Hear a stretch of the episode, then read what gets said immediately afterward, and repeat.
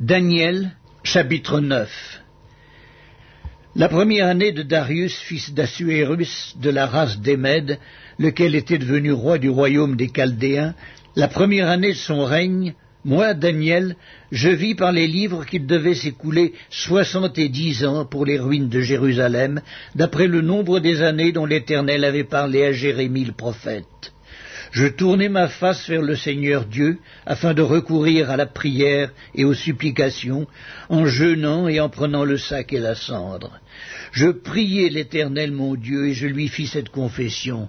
Seigneur Dieu, grand et redoutable, toi qui gardes ton alliance et qui fais miséricorde à ceux qui t'aiment et qui observent tes commandements, nous avons péché, nous avons commis l'iniquité, nous avons été méchants et rebelles, nous nous sommes détournés de tes commandements et de tes ordonnances. Nous n'avons pas écouté tes serviteurs les prophètes, qui ont parlé en ton nom à nos rois, à nos chefs, à nos pères et à tout le peuple du pays.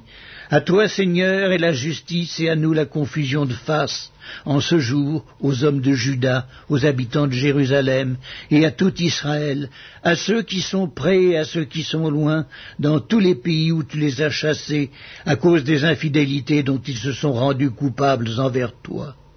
Seigneur, à nous la confusion de face, à nos rois, à nos chefs, à nos pères, parce que nous avons péché contre toi. Auprès du Seigneur notre Dieu, la miséricorde et le pardon, car nous avons été rebelles envers lui. Nous n'avons pas écouté la voix de l'Éternel notre Dieu pour suivre ses lois qu'il avait mises devant nous par ses serviteurs les prophètes. Tout Israël a transgressé ta loi et s'est détourné pour ne pas écouter ta voix. Alors se sont répandues sur nous les malédictions et les imprécations qui sont écrites dans la loi de Moïse, serviteur de Dieu, parce que nous avons péché contre Dieu. Il a accompli les paroles qu'il avait prononcées contre nous et contre nos chefs qui nous ont gouvernés. Il a fait venir sur nous une grande calamité. Il n'en est jamais arrivé sous le ciel entier une semblable à celle qui est arrivée à Jérusalem. Comme cela est écrit dans la loi de Moïse, toute cette calamité est venue sur nous, et nous n'avons pas imploré l'Éternel notre Dieu, nous ne nous sommes pas détournés de nos iniquités, nous n'avons pas été attentifs à ta vérité. L'Éternel a veillé sur cette calamité et l'a fait venir sur nous, car l'Éternel notre Dieu est juste dans toutes les choses qu'il a faites, mais nous n'avons pas écouté sa voix. Et maintenant, Seigneur notre Dieu, toi qui as fait sortir ton peuple du pays d'Égypte par ta main puissante, et qui t'es fait un nom comme il l'est aujourd'hui, nous avons péché, nous avons commis l'iniquité.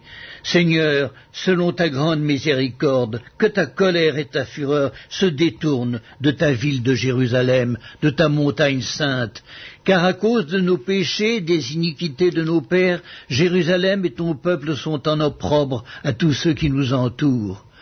Maintenant donc, ô notre Dieu, écoute la prière et les supplications de ton serviteur, et pour l'amour du Seigneur, fais briller ta face sur ton sanctuaire dévasté. Mon Dieu, prête l'oreille et écoute, ouvre les yeux et regarde nos ruines, regarde la ville sur laquelle ton nom est invoqué, car ce n'est pas à cause de notre justice que nous te présentons nos supplications, c'est à cause de tes grandes compassions. Seigneur, écoute, Seigneur, pardonne, Seigneur, sois attentif, agis et ne tarde pas, par amour pour toi, ô mon Dieu, car ton nom est invoqué sur ta ville et sur ton peuple. Je parlais encore, je priais, je confessais mon péché et le péché de mon peuple d'Israël, et je présentais mes supplications à l'Éternel, mon Dieu, en faveur de la sainte montagne de mon Dieu. Je parlais encore dans ma prière quand l'homme, Gabriel, que j'avais vu précédemment dans une vision, s'approcha de moi d'un vol rapide au moment de l'offrande du soir. Il m'instruisit et s'entretint avec moi, et il me dit, Daniel, je suis venu maintenant pour ouvrir ton intelligence.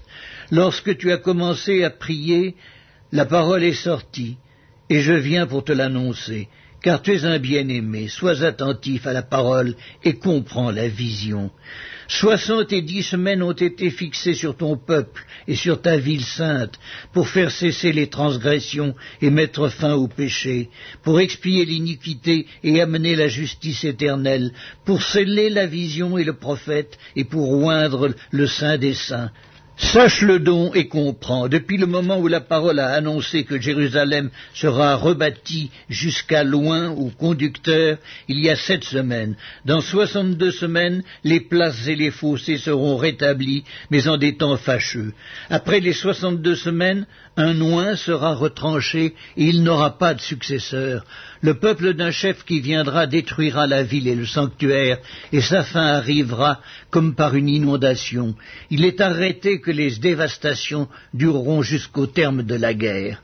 Il fera une solide alliance avec plusieurs pendant une semaine, et durant la moitié de la semaine, il fera cesser le sacrifice et l'offrande. Le dévastateur commettra les choses les plus abominables jusqu'à ce que la ruine et ce qui a été résolu fondent sur le dévastateur.